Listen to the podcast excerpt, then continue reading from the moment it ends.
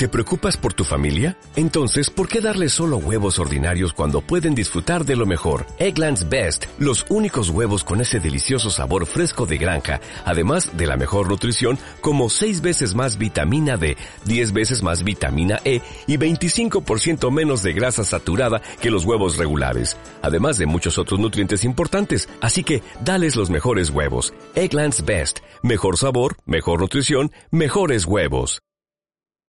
En Onda Cero, Valdepeñas en la Onda.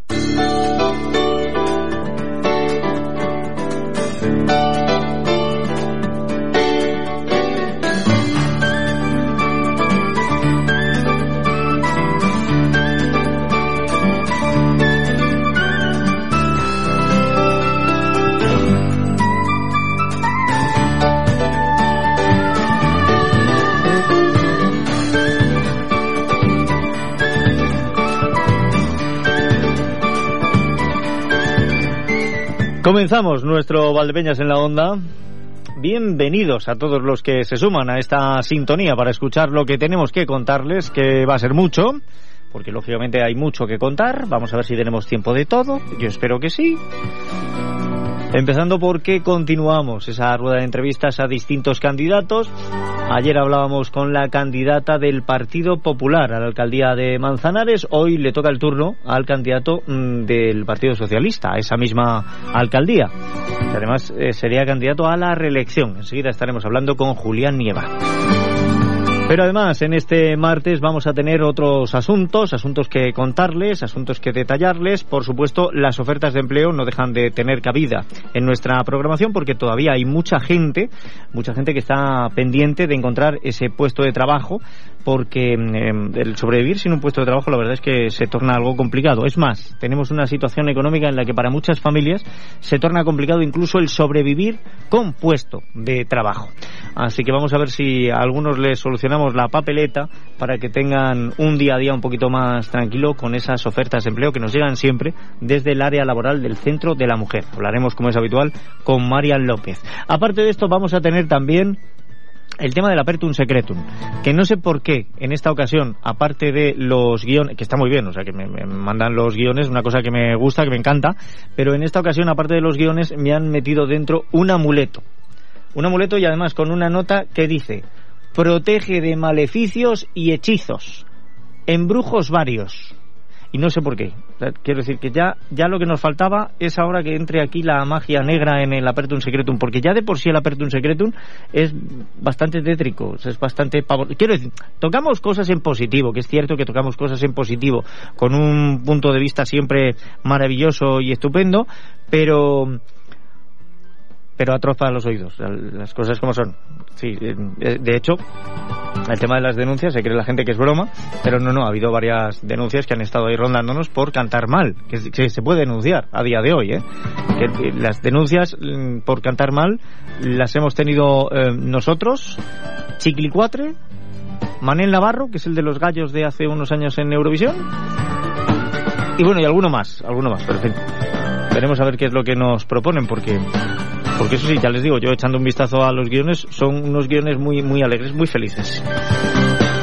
Tendremos también la información a partir de las 2 menos cuarto con nuestro compañero José Luis Juárez.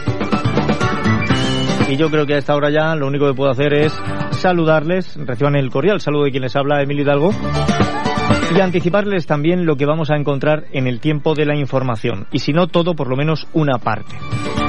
Y vamos a ir por orden. En primer lugar, eh, quiero destacar que esta mañana hemos tenido una rueda de prensa en la que el ayuntamiento ha presentado las bases para la que va a ser la 80 edición ya de la Exposición Internacional de Artes Plásticas. Claro, no puede haber exposición de artes plásticas si no concurren a lo que es el certamen con sus obras. Bueno, pues nos han dado efectivamente todo lo que son esas bases.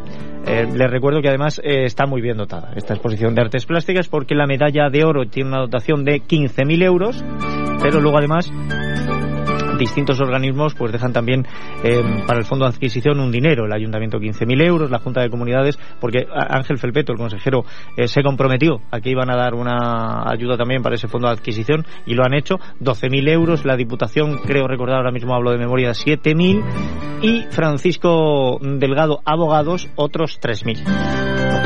Con todo esto tenemos esa 80 edición, pero hay muchos más datos que tenemos que contarles en el tiempo de la información, como por ejemplo que dentro de esa 80 edición pues vamos a tener un recuerdo muy especial para el artista invitado. Saben que siempre se elige a algún artista y se le recuerda con cariño, además con una exposición de algunas de sus obras, de varias de sus obras.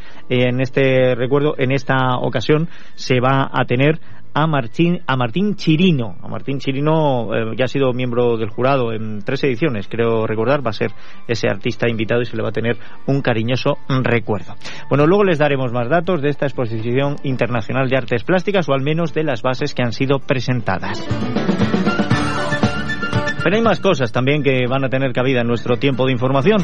Un proyecto que eh, partía hace tiempo eh, no voy a decir de esta casa, partía gracias a otra persona. Miren, eh, Alfredo Castillo, ustedes lo conocen por The Weatherman, por nuestro hombre del tiempo, pero es una persona de muchísimas inquietudes. Y entre otras, eh, como usuario que ha sido y amigo cercano de AFIN, de Ayuda, Formación e Integración de las Personas con Discapacidad, pues él se dedicaba a reparar ordenadores, a coger ordenadores que iban a ir a un punto limpio, que iban a ir a la basura, restaurarlos, reacondicionarlos y llevárselos a fin precisamente para que los usuarios de esta eh, asociación de ayuda, formación e integración de las personas con discapacidad tuvieran una herramienta más de trabajo. Bueno, cuando tuvimos conocimiento de esto en Onda Cero, eh, nos tocó al corazón. Y saben que varias veces en el programa hemos pedido que si alguien tenía ordenadores viejos, que en lugar de llevarlos al punto tiempo, al punto limpio, nos los acercara. El caso es que hace algunos meses Onda Cero en Castilla-La Mancha hizo renovación de varios equipos y nuestro técnico Valentín Bastante tuvo en cuenta eh, precisamente porque él es eh, al ser el técnico es el que está más cerca de ese cambio de equipos tuvo en cuenta a nuestro colaborador se acordó de Alfredo Castillo así que llamó rápidamente a Francisco Castaño eh, Paco Castaño es el jefe técnico de Onda Cero a nivel nacional y le pedimos permiso para entregar esos ordenadores a Alfredo y que los reacondicionara así se hizo en torno a una docena de ordenadores se trajeron aquí a Valdepeñas. Alfredo ha estado poco a poco trabajando con ellos porque además eh, el intento de esto, el objetivo de esto es que se pueda hacer con una inversión mínima y si es cero mejor que mínima. Eh, de momento, dos ordenadores ya están en AFIN. Ayer, precisamente por la tarde, eh, tuvimos la oportunidad de ver esa sala de, informática. Se hizo una rueda de prensa donde se han presentado estos ordenadores. Como digo, dos ordenadores completos están allí. Otros cuatro, aproximadamente cuatro, quizá alguno más. Vamos a ver. Están en proceso de terminar también de prepararlos e irán allí. Y con piezas, con componentes de algunos de esos ordenadores, se han todavía restaurado algunos equipos más. Bueno, pues esta noticia también la tendremos en el tiempo de información. No sé si podremos dar muchos más detalles, pero yo la cuento aquí, no me importa luego repetirlo, porque creo que es una información que merece la pena, porque es el gesto de una persona que, altruistamente y de corazón da el conocimiento que tiene, da su tiempo eh, precisamente en ayuda a los demás, reacondicionando esos equipos. Y no solo eso, además eh, lanzó Alfredo Castillo ante los micrófonos de los medios de comunicación también el llamamiento, si hay más empresas que quieran colaborar con esto, pues lo único que tienen que hacer es hacernos llegar estos ordenadores, ordenadores que retiran, que no van a tener más vida, quizá en las manos de Alfredo Castillo sí encuentren otra vida. Además, como bien dijo Alfredo, con esto también se reduce el impacto medioambiental. Si no, como ven ustedes, es una, una gran labor la que realizan. No me extraña, no me extraña que con esta gran labor pues haya, haya habido una candidatura, en este caso ha sido la de Ciudadanos, que lo haya elegido como, como responsable del tema de agricultura y medio ambiente, que es en lo que está él eh, desarrollando esa parte de programa. Así que, eh, de verdad, desde aquí yo quiero aprovechar también estos titulares para mandarle mi agradecimiento a Alfredo Castillo. Y dicho esto, estos habrían sido los titulares. Ya sé que uno de ellos no es un titular, es un desarrollo intenso, pero es que merecía la pena. Es una cosa, un proyecto en el que, gracias a la humanidad de Alfredo, nos hemos mojado también en Onda Cero, donde además em, esa humanidad pues ha continuado para que nuestro compañero y técnico Valentín Bastante tuviera en mente a Alfredo y la labor que hace cuando llega el momento de sustituir los equipos, para que Francisco Castaño, director técnico de Onda Cero a nivel nacional, tuviera en cuenta que esos equipos podían tener otra vida. Además les digo, les digo una cosa, em, yo mismo me puse en contacto con, con Francisco Castaño, eh, le dije que se iba a hacer una rueda de prensa en el momento que comenzasen a entregarse eh, los equipos y me dijo que, que no hacía falta ningún tipo de publicidad, que eran muy pocos equipos los que se habían dado, pero yo creo que em, que eh, la razón queda por encima y en el momento que le dije, bueno, pero esto puede servir para que otras empresas se sumen, rápidamente dijo Francisco, pues entonces no lo dudes. Dais una rueda de prensa, lo contáis y vamos a ver si conseguimos que se ayude. De momento ha sido a fin, pero no va a ser la única asociación, esto también lo decía Alfredo Castillo ayer. Su intención es que esta ayuda llegue a muchas otras asociaciones. A medida que se vaya eh, cubriendo las necesidades de una, pues se irá pasando a entregar también ordenadores a otras. Y estos son los titulares, como digo, amplísimos hoy que nos han traído los amigos de Torres Patón Asesores. Torres Patón Asesores, su seguridad y confianza en gestión integral de empresas. Torres Patón Asesores, sociedades, seguros, fiscal, laboral, jurídica, mercantil, administración de fincas. Torres Patón Asesores, en calle Buen Suceso 22, Valdepeñas. Visite nuestra web torrespatonasesores.es. Pues Torres Patón Asesores, a los que pueden encontrar en esa oficina que tienen en calle Buen Suceso número 22, también en la web y, como no, en el teléfono 926 320513 926 320513. Vamos acelerando el paso porque quiero dedicar, pues eso, en torno a 15 minutos es lo que estamos dando a los candidatos a la reelección y es lo que queremos tener hoy con el candidato del Partido Socialista a la alcaldía de Manzanares. Pero antes tenemos que echarle un vistazo a la información del tiempo. Vamos hasta la Agencia Estatal de Meteorología. Imán Mansilla, buenas tardes. Buenas tardes. Cielo poco nuboso, aunque con intervalos nubosos de evolución diurna este martes en la provincia de Ciudad Real, donde ya de cara al final de la jornada esperamos un cielo bastante menos nuboso. Hoy además sopla un viento flojo variable con predominio de la componente oeste y tenemos temperaturas que ascienden máxima, en concreto hoy de unos 24 grados en Valdepeñas o Puerto Llano, 25 en Manzanares y 26 en Ciudad Real Capital o Alcázar de San Juan. Mañana estas temperaturas máximas ascienden de forma más acusada cuanto más al oeste de la provincia. En Ciudad Real Capital, por ejemplo, mañana se alcanzarán los 30 grados de máxima. En el resto máximas de 28, 29 en general. Mañana esperamos además un viento flojo variable, un cielo despejado, aunque sí veremos de nuevo algunos intervalos nubosos de nubes altas y en las horas centrales nubes de evolución diurna más probables además en zonas de montaña. Es una información de la Agencia Estatal de Meteorología. Bueno, pues esto en cuanto a la Agencia Estatal de Meteorología, pero también queremos saber cómo se circula a esta hora por las carreteras de nuestra provincia. Nos vamos hasta la Dirección General de Tráfico. Teresa Serrano, buenas tardes. Buenas tardes. Hasta ahora en la red viaria Ciudad Raleñas, afortunadamente, situación muy cómoda para los conductores. No tenemos que destacar ninguna incidencia. Por eso, desde la Dirección General de Tráfico les insistimos al volante moderen la velocidad y cero distracciones. Bien. Eh, estamos en un proceso de, de aumento térmico. Ya han visto ustedes que nos ha hablado la Agencia Estatal de Meteorología de ello, pero es que si miramos a la página de meteoval.com vemos que a pesar de que las nubes nos van a acompañar en la jornada de hoy, que lo van a hacer también en menor medida en la jornada de mañana, de momento precipitaciones no va a haber. ¿no? Todavía vamos a tener nubes durante algunos días más porque nos van a acompañar. Y de hecho, eh, llegando al fin de semana, para terminar la campaña lo vamos a hacer con tormentas, con inestabilidad. No sé si dejarán agua, pero de momento aparataje eléctrico parece que sí lo van a traer. Hoy la máxima 22 grados, la mínima 11, mañana 25 y la mínima 12. Y en esa línea vamos a seguir. Eh, vamos a llegar hasta los 26 grados, pero atentos porque parece que luego durante el fin de semana puede venir para la jornada de reflexión, para que estemos en casa reflexionando, algo de bajada de temperaturas. Esto lo vemos también en meteoval.com. Es, es increíble, ¿no? Pero Alfredo reacondiciona ordenadores, está en la campaña y sigue también manteniendo su página web que pueden ustedes visitar. Dicho esto, déjeme un instante y ahora mismo estamos entrevistando ya al candidato del Partido Socialista a la alcaldía de Manzanares. Escuchas Onda Cero, Valdepeñas, te mereces esta radio. Un capítulo más, una muesca, si prefieren, en esta rueda de entrevistas a los distintos candidatos. Ayer hablábamos con la candidata a la, a la, alcaldía de Manzanares por parte del Partido Popular, con Rebeca Sánchez Maroto, y en esta ocasión lo que vamos a hacer es hablar con el candidato a la reelección, en este caso el candidato socialista por Manzanares, Julián Nieva. Bienvenido, ¿qué tal? ¿Cómo está? Encantado, buenos días. Pues agradecido también de que me invitéis y un saludo para todos los radiovidentes de Onda Cero. Bueno, pues nosotros encantados de tenerle aquí para que nos cuente un poquito acerca de esta campaña, pero si me permite, vamos a empezar por algunas cuestiones que tocamos también ayer con, con Rebeca, eh, donde se hablaba de que eh, nos decía que Manzanares ha perdido en estos cuatro años unos 600 vecinos, ha perdido también población, pero ustedes no están muy de acuerdo con estas cifras.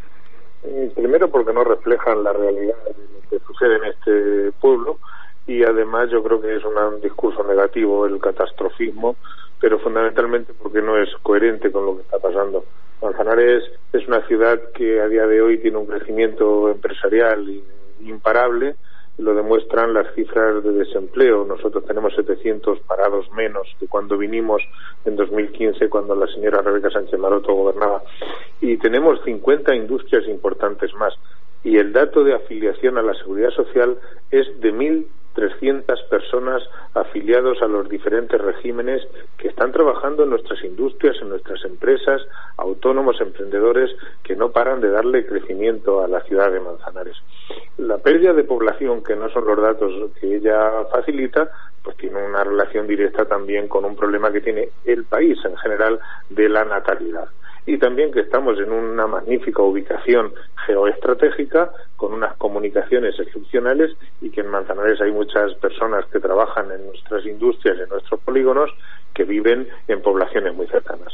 Por tanto, la realidad económica de Manzanares sí que tiene unos factores muy positivos. En la actualidad, podría usted encontrar hasta 20 obras importantes en nuestro polígono, obras importantes de proyectos o de nueva implantación de industrias o de ampliación de industrias ya existentes, que en conjunto van a invertir 80 millones de euros y que en conjunto van a crear 300 puestos de trabajo. Esa es la realidad que todo el mundo puede observar. Otra cosa es que a veces pues, en política y en la vida hay gente que, que se pone unas vendas y quiere ver solo la parte que le interesa. Entonces el problema de la pérdida de población no ha llegado a, a Manzanares. La pérdida de población, que sí que es verdad, que, pero está no solo en la línea, sino que está por debajo de la pérdida de población provincial o regional o nacional. Estamos en unos parámetros que coinciden plenamente, coinciden plenamente con la pérdida de la natalidad.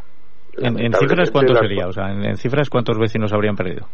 Bueno, pues en el último año se han perdido menos de 10 personas y, bueno, los datos en conjunto, como digo, están relacionados con, con lo que está pues, sucediendo en la provincia. También es verdad que muchas personas inmigrantes pues han optado por, por, por otras circunstancias, pero lo que sí son factores importantes es fundamentalmente el, el, desempleo que ha bajado en Manzanares 700 personas en números absolutos y tenemos una tasa de desempleo por debajo del 14%.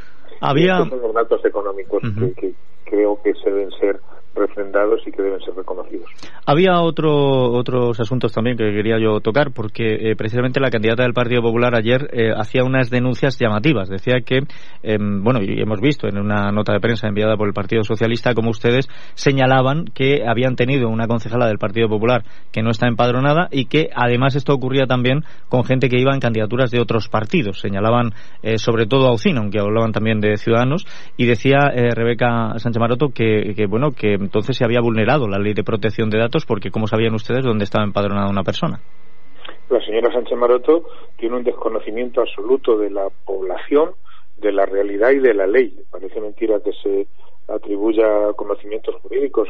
La señora Sánchez Maroto, que lo que sí hace es que lleva a personas en su candidatura que no están empadronadas en Manzanares, debería saber, y eso lo saben muchísimas personas, que hace menos de un mes ha habido un proceso electoral en España con elecciones generales en el que todos los partidos políticos hemos tenido un censo electoral. Y en ese censo electoral hay personas que no aparecen y que ya la llevan su candidatura. Lo que tal vez tenga que explicar la señora Sánchez Maroto es si es que en conjunto no ha conseguido que 20 personas empadronadas en Manzanares quieran ir con ella en la lista o en todo caso eh, las razones por las que ella ha fichado personas que llevan muchos años sin venir por esta ciudad. Pero eso no tiene nada que ver con acusar a nadie de incumplimiento de ley. El censo electoral lo hemos tenido todos los partidos a nuestra disposición hace menos de un mes. Y ahí hay personas que no están empadronadas en Manzanares y que la señora Sánchez Maroto las lleva en su candidatura. Pero que eso no pasa nada, lo hacen otros partidos. Lo que sí es verdad es que hay personas que nunca vienen a Manzanares y que parece ser que ahora quieren gobernar esta ciudad.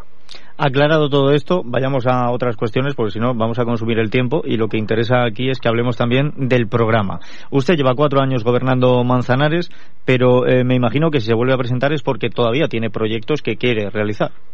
Sí, fundamentalmente la, la, línea que yo comentaba de crecimiento económico y empresarial. Entonces, Ahí es donde tenemos que seguir avanzando. Manzanares tiene que avanzar en positivo. Hemos recuperado una ciudad también desde el punto de vista urbanístico.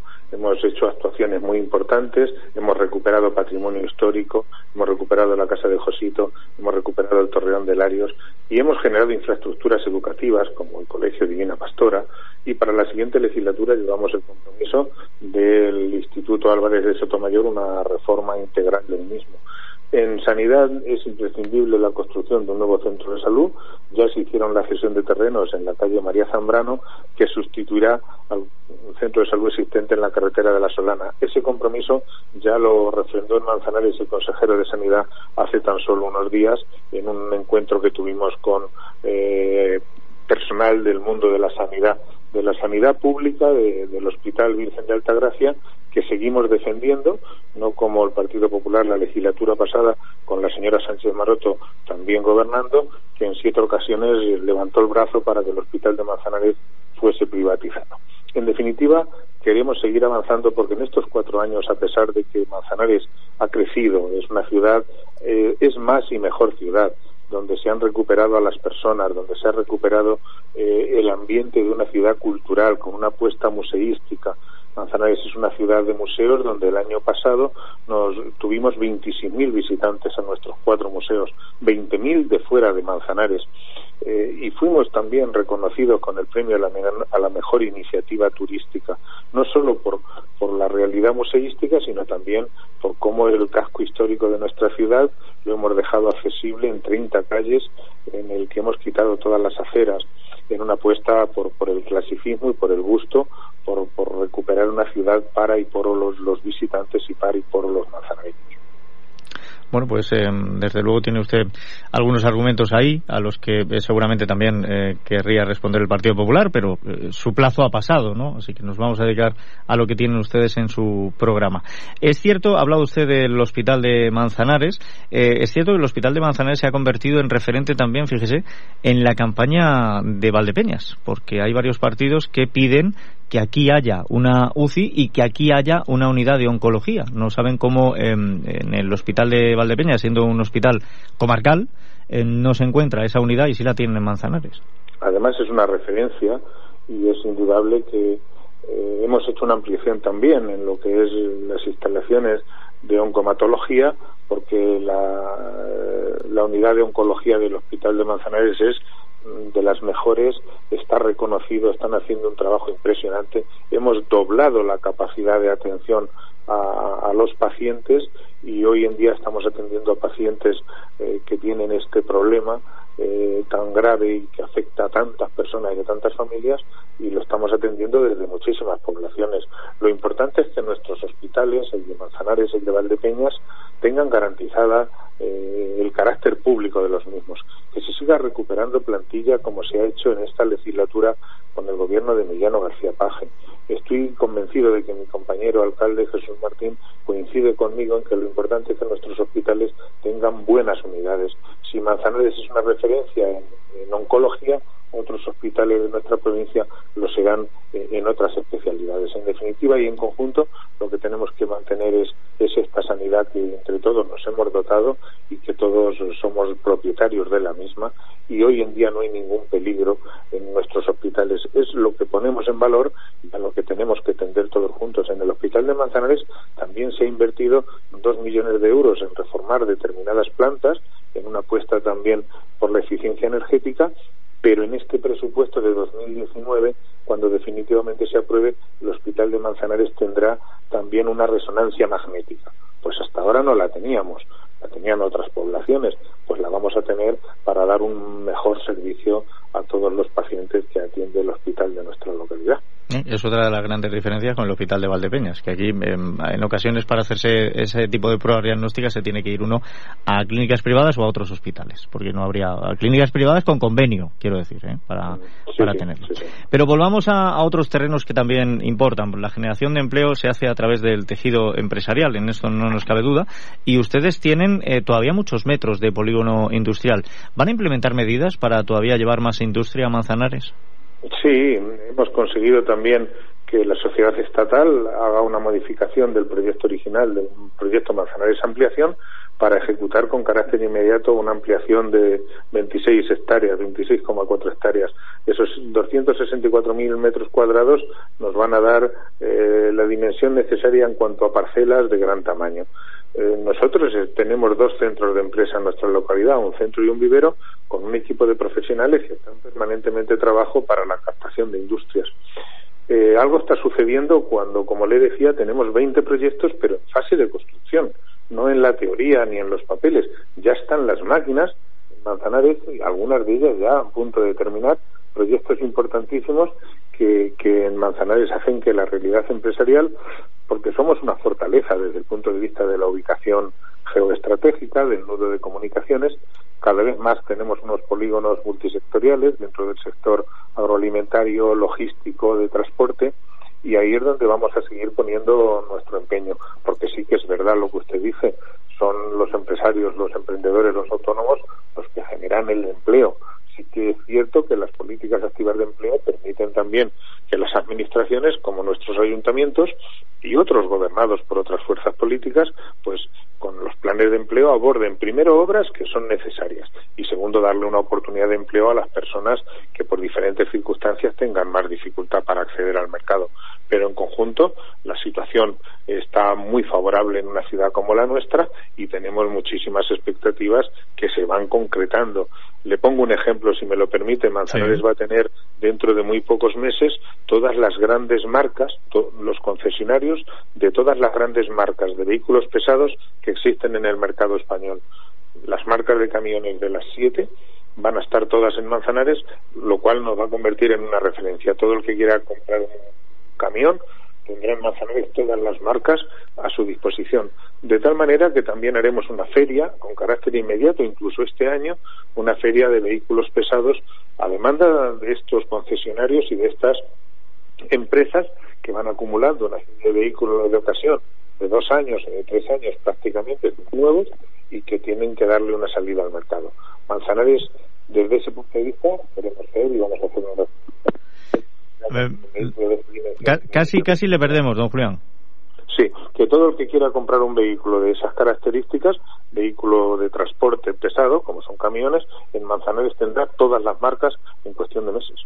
Bueno, pues todo esto eh, deja también eh, un futuro halagador, halagüeño y, con buenas expectativas porque la creación de empleo es eso, o sea, a través de los empresarios, de empleo estable sobre todo, ¿no? De, futuro, porque es cierto que los planes de empleo pueden poner un parche, pero son em, trabajos de, seis meses que luego permiten al paro y poco más. Desde nuestro punto de vista son necesarios para abordar situaciones coyunturales que están atravesando las familias y que lo que hay que hacer es que sean y que son rentables desde el punto de vista de las obras que se pueden ejecutar.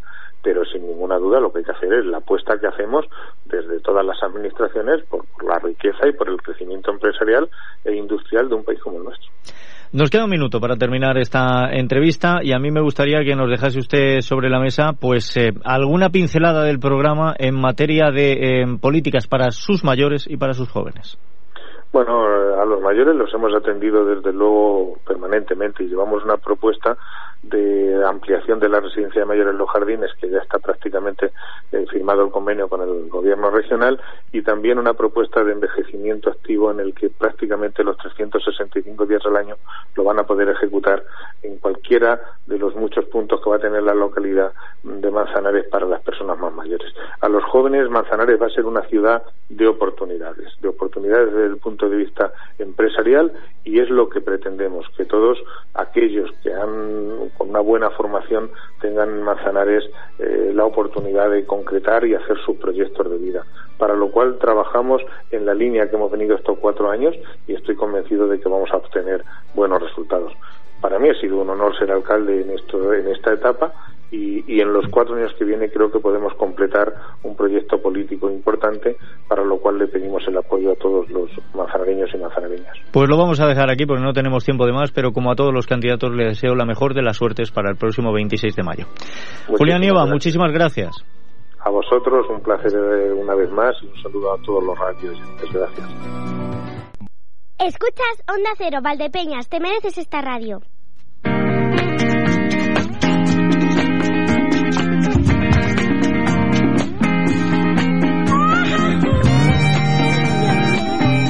La una y nueve minutos.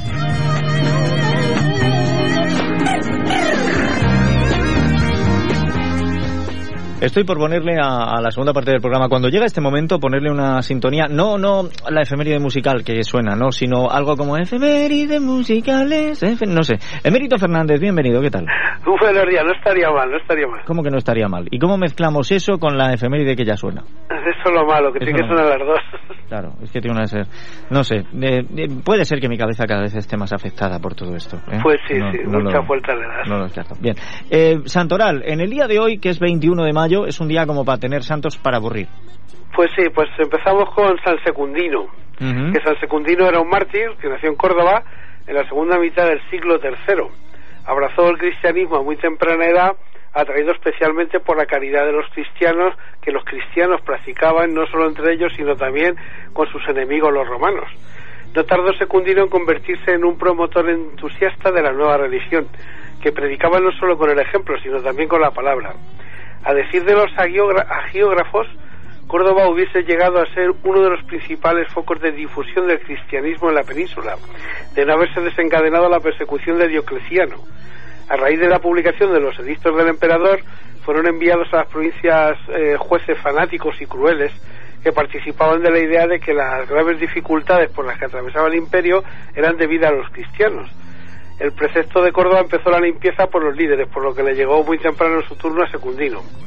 El método que siguieron con él fue el habitual. Intentaron convencerle por todos los medios de que abjurase de sus, dos, de sus dos doctrinas, pues sabían que si cedían los líderes cederían todo, todo el pueblo. Al no conseguirlo por las buenas, recurrieron a toda clase de tormentos hasta que cuando lo tenían ya hecho un cromo, lo remataron cortándole la cabeza. Esto ocurrió en el año 306. Muy bien. Y hay que felicitar también a Valente, Timoteo, Teobaldo, Paterno, Felicia y Gisela. Y yo, y yo lo secundino. Yo lo, lo, segundo. Felicidades a todos, claro que sí. Como debe de ser en este día de sí. su santo. Oye, eh, ¿refrán para el día de San Secundino hay? Sí, pero es por. El refrán va por Santa Felicia, que que ah, por Santa Felicia. Oye, que el, el, refrán que vaya por donde quiera, tampoco le vamos a modificar nosotros. Bien. Por Santa Felicia el, camp, el campo huele a tierra húmeda. Vale. Bueno, sobre todo si llueve, ¿verdad? Exacto. O va a llover. Si no... O Pero como, no, no tiene mucha pinta, ¿no? Si no, como no haya regado, no, no huele a tierra húmeda. Pues no. Pero bueno, no sé, la relación... Algún día investigaremos quién ha hecho los refranes.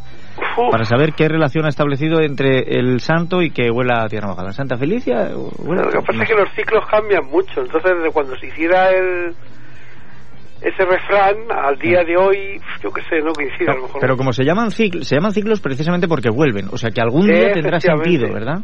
Algún día nos cuadrará perfecto. Bueno, pues que nos cuadre lo que quiera. Bien, eh, ¿qué más cosas? ¿Qué más cosas? Ah, sí, calla, Día Internacional. ¿Tenemos sí. Día Internacional? Sí, sí, hoy tenemos el Día Internacional del Scratch. Se trata de un encuentro vir, eh, virtual a nivel internacional de los niños de cualquier lugar del, del mundo en el que diseñan, diseñan y crean. La iniciativa de este día fue creada y desarrollada por Lifelong Kindergate Group del MIT Media Lab en el año 2009 bajo la dirección del doctor Mitchell Resnick, siendo más tarde adoptada por Neo Levels. El Scratch es un lenguaje de programación de computadores y este tipo de lenguaje es accesible a los niños y jóvenes del mundo a los que les gusta la programación de computadoras. La primera versión del Scratch fue desarrollada en el año 2006 la interfaz gráfica sencilla permite ser manejada con multitud de posibilidades para el desarrollo de proyectos. Los Scratchers, que así es como se conocen a los niños de todo el mundo que utilizan esta herramienta, aprenden rápidamente conceptos matemáticos y de computación. Eso es. ¿Eh? No, no, que eso es, que eso es. El principal objetivo del día del Scratch es eh, de iniciar a los niños y crear con ellos inquietud por las nuevas tecnologías y especialmente todo aquello relacionado con la programación con la que poder expresar sus ideas. Vale, no es lo mismo eh, este Scratch que el Scratch que se le hace a los políticos, ¿vale? Aunque, aunque, fonéticamente están muy cerca, fonéticamente están muy cerca, sí. pero en todo lo demás están muy alejados unos de otros. Uno es constructivo. En, en, la ciencia. Sí, no solo por eso. Uno, uno, te digo que uno es constructivo, es pedagógico, eh, trata de que avancemos, y el otro con hacer la puñeta se conforma. Ya, vale. Son dos cosas distintas.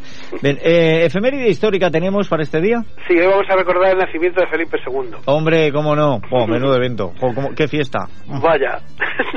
Tal día como hoy, en el año 1527, nació en Valladolid quien estaría llamado a convertirse en el monarca más poderoso de su época, Felipe II, hijo de Carlos I e Isabel de Portugal. En 1554 accedió al trono de Nápoles y Milán gracias a la abdicación parcial de su padre, que se completaría en enero de 1556. Felipe II quedaba así al frente de la monarquía hispánica, un inmenso conglomerado territorial que incluía los reinos peninsulares, los virreinatos americanos, los territorios de Italia y los Países Bajos. En 1580 su ascenso al trono portugués supondría la incorporación del imperio ultramarino luso, por lo que no en vano se afirmaba que la monarquía hispánica nunca se ponía el sol, claro. En una Europa sacudida por las guerras de religión, hizo la defensa del catolicismo la guía esencial de su política. Casado cuatro veces, falleció en el monasterio del Escorial en 1598. Vale, no es el Felipe II que pensaba yo. No, ¿Ah, no? no, no, A ver, eh, ya por eso te decía yo que me acordaba que menuda fiesta, que estas cosas.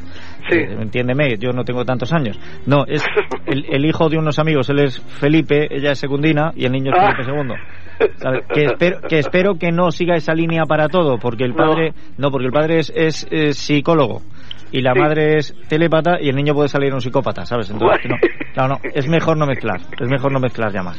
Sí, ¿verdad que no? Nah, y hablando de mezclar, eh, está sonando una música aquí de fondo todo el rato, ¿eh? aparte del teléfono que suena de vez en cuando. pero La música, ¿qué es lo que es? Pues la canción es Does That Lady. ¿Judas? No, Who's That Lady. Ah, vale, vale, vale, vale. Bien. ¿Quién es esa dama? Es una canción de Rhythm and Blues y Soul de 1973 del grupo de Isley Brothers, lanzada con el sello Tinec. La canción ocupa el puesto número 537 en la lista de las 500 mejores canciones de todos los tiempos de la según la revista Rolling Stone. Y la está sonando porque hoy cumple 78 años Ronald Isley, cantante norteamericano nacido en Cincinnati, Ohio, y fundador y voz solita del, solista del grupo Isley Brothers, formado en 1957.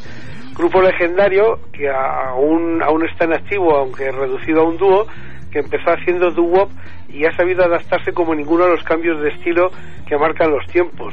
Ha pasado por el rhythm and blues, rock and roll, soul, soul, funk, disco y hip hop soul con temas como Twist and Shout de 1962 y Your Thing de 1969, That Lady de 1972 o Fight the, o Fight the Power, entre otros muchos. Ronald estuvo 37 meses en prisión por evasión de impuestos hasta su liberación en abril de 2010. Ese mismo año Ronald publicó su primer trabajo en solitario, Mr. E, que incluía el single No More. En 2013 publicó su álbum más reciente, This For Song Is For You, del que se extrajeron los singles Dinner and Movie y My Favorite Thing. En el 2016 cantó la voz solista de los temas incluidos en el último álbum de Santana, Santana IV. Muy bien. Bueno, em, Who's That Lady, ¿no? Más o menos. Sí. Más o menos. Bueno, espérate. Who's That. Lady? Vamos a recurrir al bar. ¿Cómo se dice esto? ¿Cómo? ¿Cómo es? Who's that lady? A ver, Who's That Lady? Eh, perfecto. Claro. Pues ese es el. Pues ¿quién es esa dama? ¿Eh? Esa Sí. es una pregunta que no vamos a responder con esta con esta efeméride falta, falta el acento, es así muy de vacaciones a Cincinnati. No, y, y llenarte la boca de americano, ¿sabes? Es- sí, esto con una hamburguesa en la boca es mucho mejor. Sale mejor, sí. Ahora probamos en la segunda efeméride. Venga.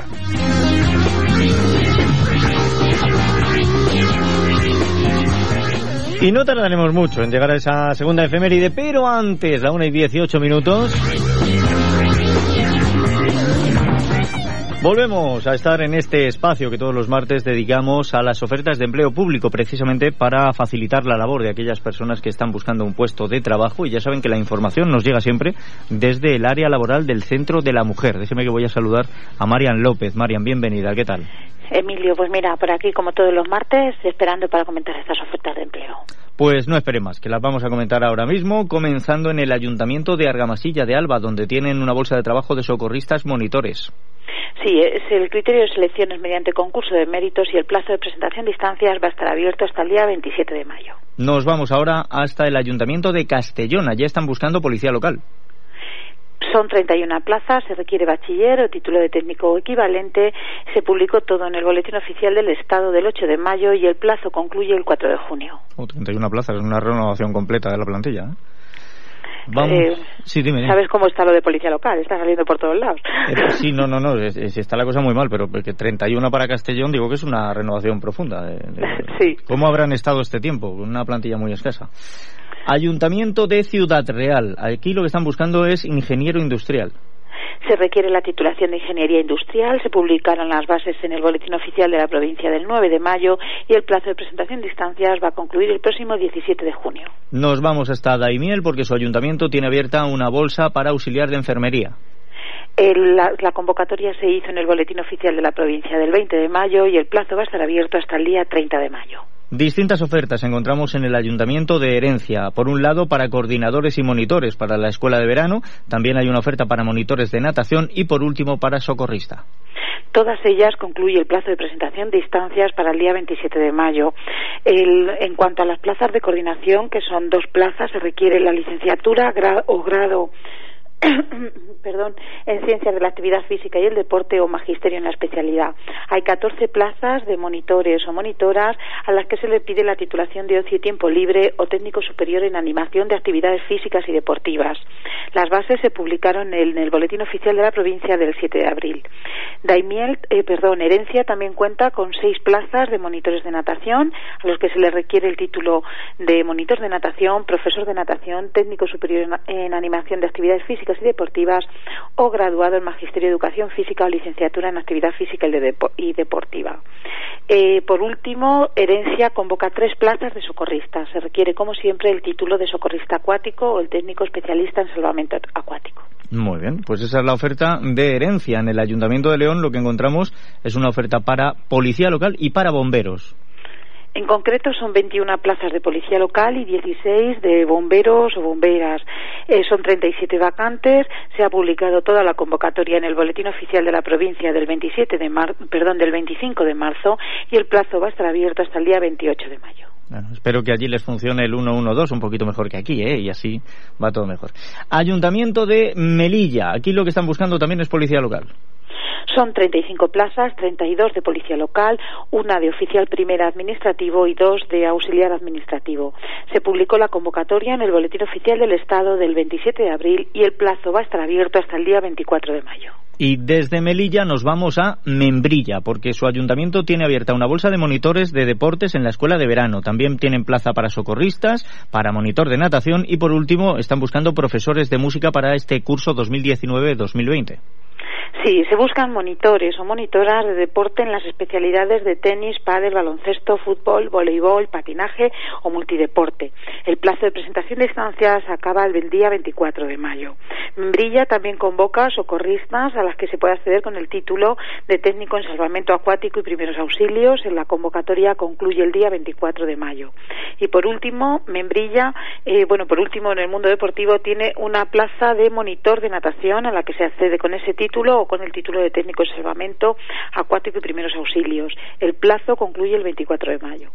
Membrilla cuenta también con una convocatoria para el profesorado de música en las especialidades de batería, percusión, cajón flamenco, canto, coro, clarinete, educación musical temprana, flauta travesera, flauta de pico, formación musical complementaria, guitarra clásica, eléctrica y bajo y flamenca, música y movimiento, piano, teclado, saxofón, trombón, trompa, trombeta, tuba, bombardino, violín y violonchelo. El plazo de presentación de instancias para todos eh, estos puestos de profesor o profesora de música termina el 7 de junio. El criterio de selección es concurso o oposición y bueno, pues hay que tener el título profesional de grado medio en la especialidad o bueno, o, algo equivalente. Amplia, desde luego, la oferta para profesores de música de Membrilla. Vamos ahora a esta moral de Calatrava. Aquí lo que tenemos es una ampliación de la bolsa de trabajo para auxiliares de geriatría. Se requiere grado medio en técnico en cuidados auxiliares de enfermería o grado medio en atención sociosanitaria. También se puede presentar quien tenga el certificado de profesionalidad de atención sociosanitaria a personas dependientes en instituciones sociales o el título de técnico en atención a personas en situación de dependencia en instituciones sociales.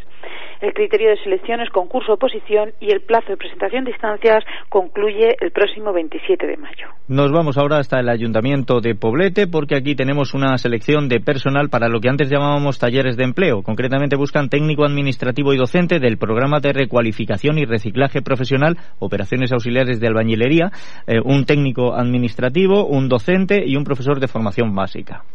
Sí, son tres plazas las convocadas. Se requiere titulación universitaria eh, máster en prevención de riesgos laborales en las tres especialidades y capacitación docente para el puesto de técnico administrativo. Para el, puesto y una eh, capacitación docente y un año de experiencia. Para el profesorado de apoyo, diplomatura o grado en magisterio. Y para docente se requiere certificado de profesionalidad o licenciatura en ingeniería y arquitectura o título de grado, bueno, capacitación docente y capacitación docente. El plazo de presentación de va a concluir el día 29 de mayo. Continuamos con los ayuntamientos. En este caso vamos a Santa Cruz de Mudela, donde buscan un socorrista acuático y un monitor de natación, así como un monitor socorrista. Sí, bueno, pues en concreto se solicita el título oficial de monitor de, acuático y de natación y para el título de, para la plaza de monitor socorrista se requiere además el título oficial de socorrista acuático.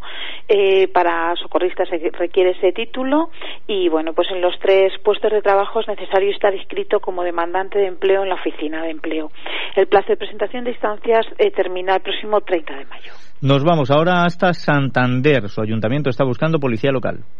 Son 33, mm, perdón, 36 plazas convocadas. Se publicaron en el boletín oficial de Cantabria del 11 de, mm, del 11 de diciembre y el plazo va a concluir el día 3 de junio del 2019. Bueno, lo cierto es que las ofertas que nos quedan de ayuntamiento son similares, porque el ayuntamiento de Toledo busca policía local y el ayuntamiento de Valdepeñas también.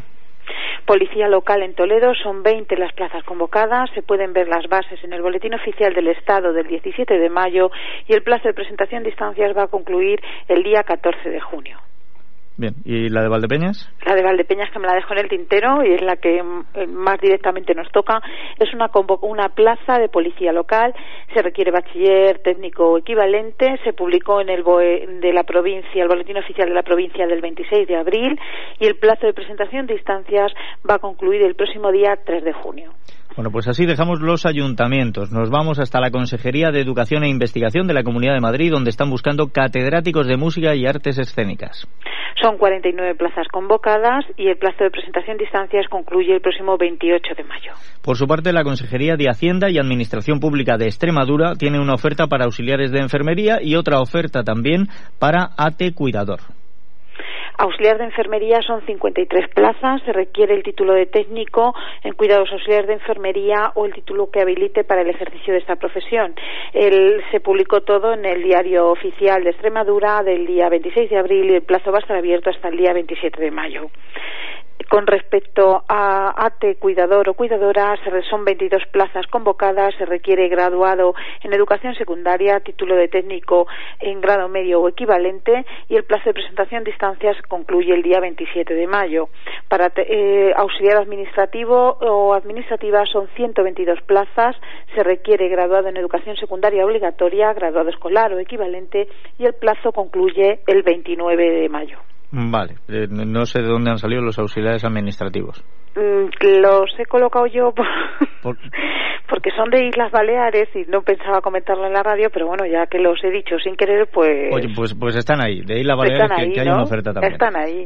vamos ahora... si alguien quiere viajar y cruzar el charco. Oye, es un buen sitio para vivir, ¿eh? Nos vamos a la Consejería de Hacienda de Murcia. Están buscando técnicos auxiliares de la opción tributaria de la Administración Pública. Sí, en concreto son 34 plazas. Se requiere formación profesional de primer grado, graduado escolar o equivalente y carnet de conducir de la clase B. El plazo de presentación de instancias va a terminar el día 23 de mayo. Bueno, y si los auxiliares administrativos no se quieren ir a Baleares, que sepan que la Diputación de Huelva también los está buscando. Eso es. Comentamos ahora esas 23 plazas de auxiliar administrativo para la Diputación de Huelva. El plazo de presentación de instancias va a concluir el día 3 de junio. Ministerio de Educación, Cultura y Deporte. Aquí encontramos una oferta para ayudantes de archivos, bibliotecas y museos. Son 121 plazas, se requiere como siempre diplomatura, ingeniería técnica, arquitectura técnica o grado y el plazo de presentación de instancias concluirá el próximo 22 de mayo. En el Ministerio de Trabajo, Migraciones y Seguridad Social tenemos una oferta para el cuerpo de gestión de la Administración de la Seguridad Social. Son 150 plazas convocadas, se puede presentar quien tenga ingeniería, diplomatura o arquitectura técnica o grado y el plazo va a concluir el 28 de mayo. Nos vamos ahora hasta el Ministerio para la Transición Ecológica. Están buscando dentro de la escala de agentes medioambientales de organismos autónomos del Ministerio de Medio Ambiente. Son 60 plazas, se requiere bachiller o técnico y el plazo de presentación de instancias va a concluir el 31 de mayo. Tribunal de Cuentas de Madrid. Aquí la oferta es para técnico de auditoría y control externo de ese Tribunal de Cuentas. Son 25 plazas convocadas, se requiere diplomatura, ingeniería técnica o arquitectura técnica y el plazo concluye el día 7 de junio.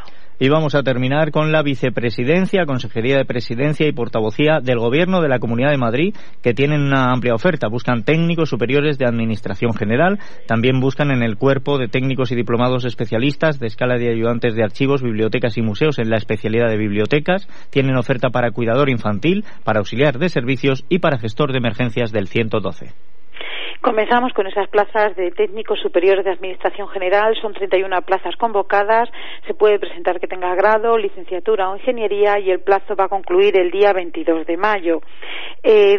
contamos con esas 32 em, plazas del cuerpo técnico y diplomado especialista en ayudante de archivos, bibliotecas y museos que termina el plazo de presentación de instancias el día 27 de mayo. En cuanto a educador o educadora infantil, son 57 plazas convocadas y el plazo de presentación de instancias también va a concluir el día 29 de mayo. Auxiliar de servicios, en concreto son 208 plazas convocadas y el plazo de presentación de instancias concluirá también el 29 de mayo. Bueno, pues estas son las ofertas de empleo que tenemos esta semana. Ya han visto que la oferta es amplia. Si les ha quedado algún dato por coger, si les ha quedado alguna duda, solucionarlo es muy sencillo. Solo tienen que acercarse al Centro Integral de Formación e Innovación y allí encontrarán el área laboral del Centro de la Mujer. Bien Marian, bien cualquiera de las compañeras de este área, les van a dar los datos pertinentes. Si lo prefieren, lo pueden consultar también a través del teléfono 926 32 92 00, extensión 152. Repito, 926 32 92 00, extensión 152. Y recuerden que contamos también con una página web, la página www.valdepenas.es barra UCE. Allí vamos a encontrar estas ofertas de empleo público, también ofertas de empleo privado, la posibilidad de subir su currículum para que ante una selección de personal se puedan poner en contacto con ustedes. Y si ahora mismo nos escucha un empresario y quiere realizar una contratación, puede dejar su anuncio en esa página web www.valdepenas.es barra UDE. Marian López, hemos llegado al final. Pues hasta la semana que viene, Emilio. Que pases buena semana y ya en siete días fuera de campaña nos volveremos a sentir por aquí. Pues así es. Venga, hasta la semana que, que seas buena. Hasta luego. Y nosotros vamos a continuar porque la radio no para por nadie y tenemos todavía muchas cosas que hacer. Escuchas Onda Cero, Valdepeñas. Te mereces esta radio.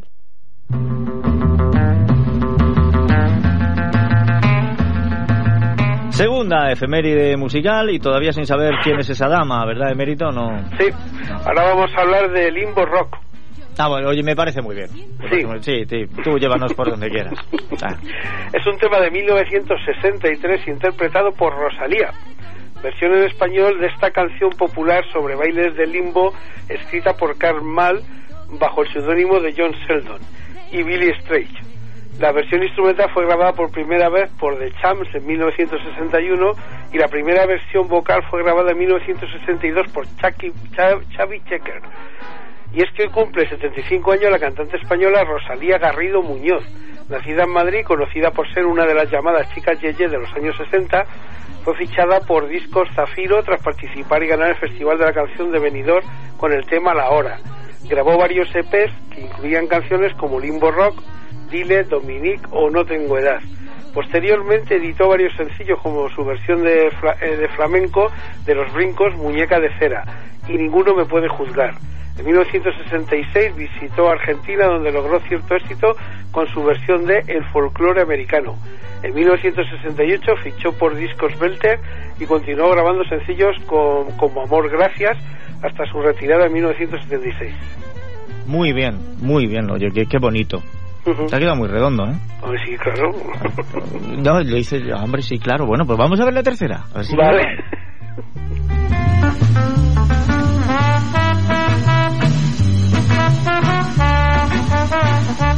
Pero, pero, yo quería ir ya a la... No, que, me, que me dicen que no, que no puedo ir a la tercera efeméride de seguido. Entonces, pero de verdad, que primero tiene que pasar el Apertum Secretum, de verdad, o sea, es necesario. Bueno, pues el Apertum Secretum y ahora cada cual con el suyo.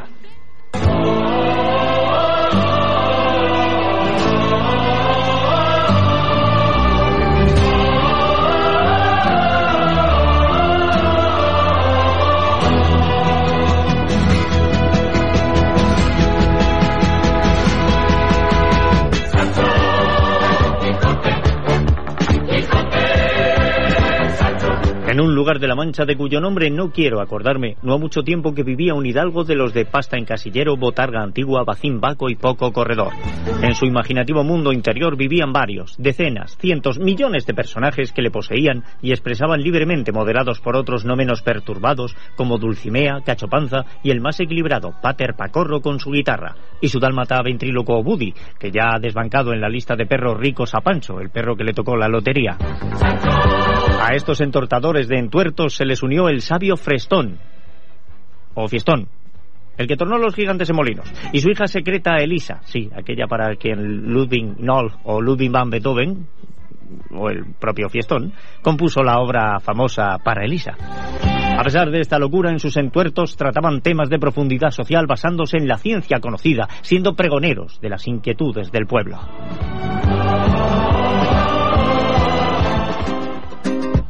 Mata más gente el tabaco que los aviones. Y he perdido el miedo a volar. Y enciendo la faria de las grandes ocasiones. Y en la nube tengo un BMW y una PlayStation, tu foto y un par de postales. Sigue escribiendo donde quiera que tú estés. Felicidad, qué bonito nombre tiene. Felicidad. Felicidad. Felicidad. La semana pasada tratamos de hacer felices a los oyentes evitando el desflocante, pero hoy, al igual que le hice a Don Quijote transformando los gigantes en molino, os transformaré a vosotros. Pues yo sí que soy feliz. Uy, ¿qué le ha pasado a mi voz? ¿No será cosa del sabio fiestón? Estamos en poder de las tinieblas, hija. ¿Pero qué es esto? Hijo sabio fiestón, esta voz no me pega. Te exijo como representante de tu jefe que soy un respeto. Devuélveme mi voz, insensato. Eso le ocurre solo a la plebe o a los que se atreven a cantar atrocidades folclóricas. Mi papá lo ha solucionado con el sabio untándole, y no de aceite precisamente. Hola, hola. Lo suponía. Yo tampoco me iba a librar como artífice de la contaminación acústica sobre los oidores. En fin, aceptémoslo en positivo.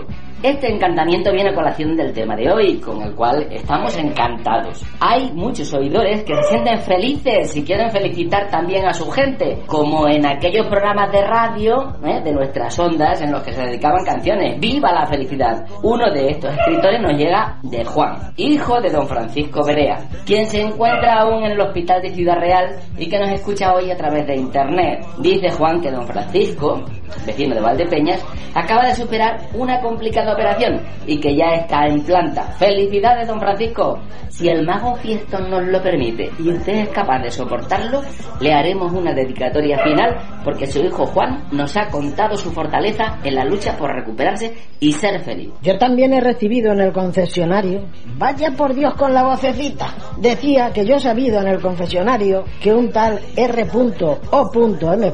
comprendan que la confesión es confidencial.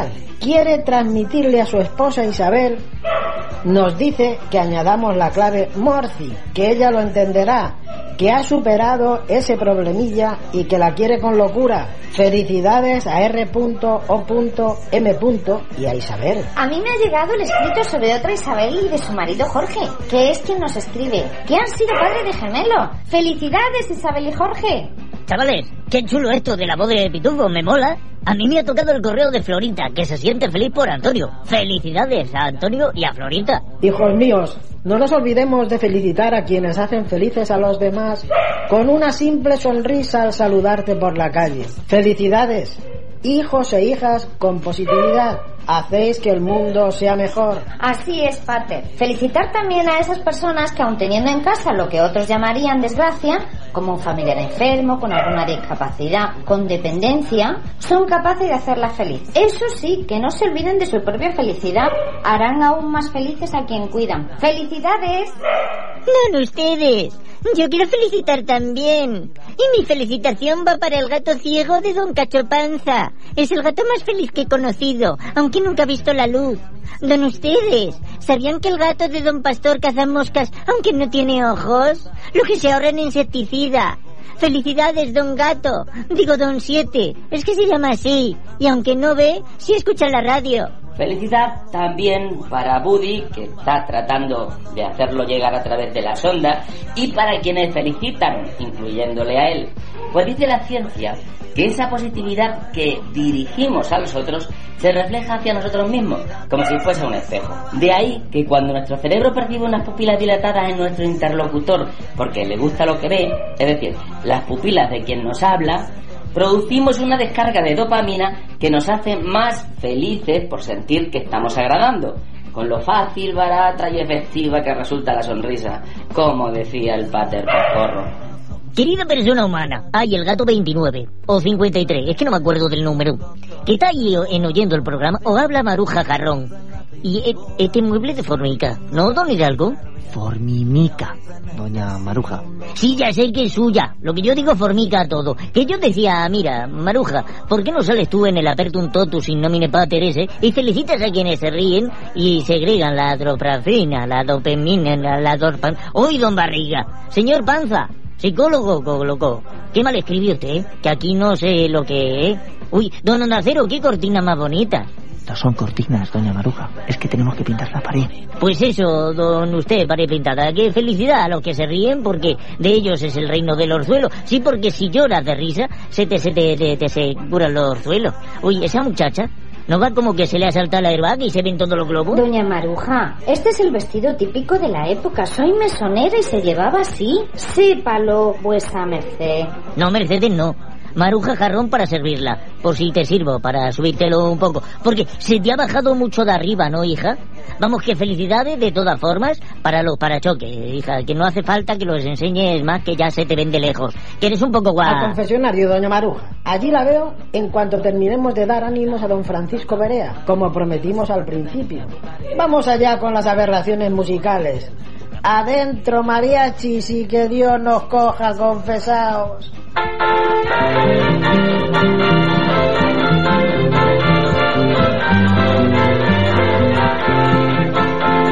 Si quieren poner en boca de estos locos de Apertum Secretum sus cuitas para ser aconsejados o compartir sus alegrías, escriban a valdepenasenlaonda.gmail.com Francisco, Francisco, Francisco, ha escrito Juanito, que tienda la cara.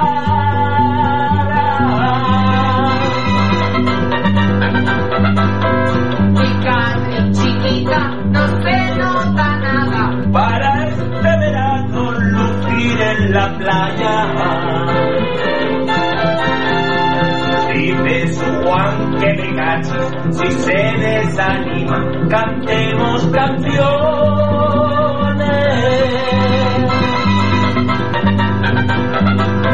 Hoy le dedicamos a su parte balones, humor y la risa de los valentones. Vamos, don Francisco, que queda menos.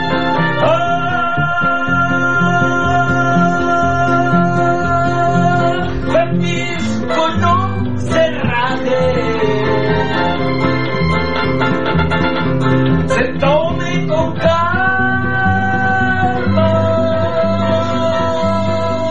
No se raje, dice. bueno, eh, ahí está el Apertum Secretum y, y vamos, vamos, vamos, que nos vamos yendo ya, que tenemos otras cuestiones también. Estoy yo todavía con el limbo rock. Estoy ahí dándole vueltas, emérito. Bueno, eh, última efeméride del día. A ver, cuéntame. La última efeméride de hoy es Look Away, apartar. Vale. Es una balada de 1988 de la banda de rock estadounidense Chicago, escrita por Diane Warren, producida por Ron Nevison y con Bill, Cha- Bill Champlin a las voces principales y es el segundo sencillo del álbum Chicago 19 de la banda. Look Away es el single más vendido de Chicago, superando el Billboard Hot 100 durante dos semanas en diciembre de 1988, igualando el éxito de If You Leave Me Now, eh, que era también del grupo, de 1976, y Hard to Say I'm Sorry, de 1982. Look Away es la séptima canción de Chicago que alcanzó el puesto número uno en la lista Adult Contemporary, así, como la canción número uno en la, lista del Billboard Hot 100 de fin de año de 1989, a pesar de que nunca ocupó el puesto número uno en todo el año. Y todo esto que he contado es porque hoy cumple 72 años el músico, cantante y productor norteamericano Bill Chaplin, eh, perdón, Champlin. Champlin, Champlin, Champlin. Ahí lo vamos a dejar, Emérito. Muchísimas gracias, que seas bueno. Llega la información, se despide quien les ha acompañado, Emilio Hidalgo. Mañana a las doce y media volvemos a estar aquí.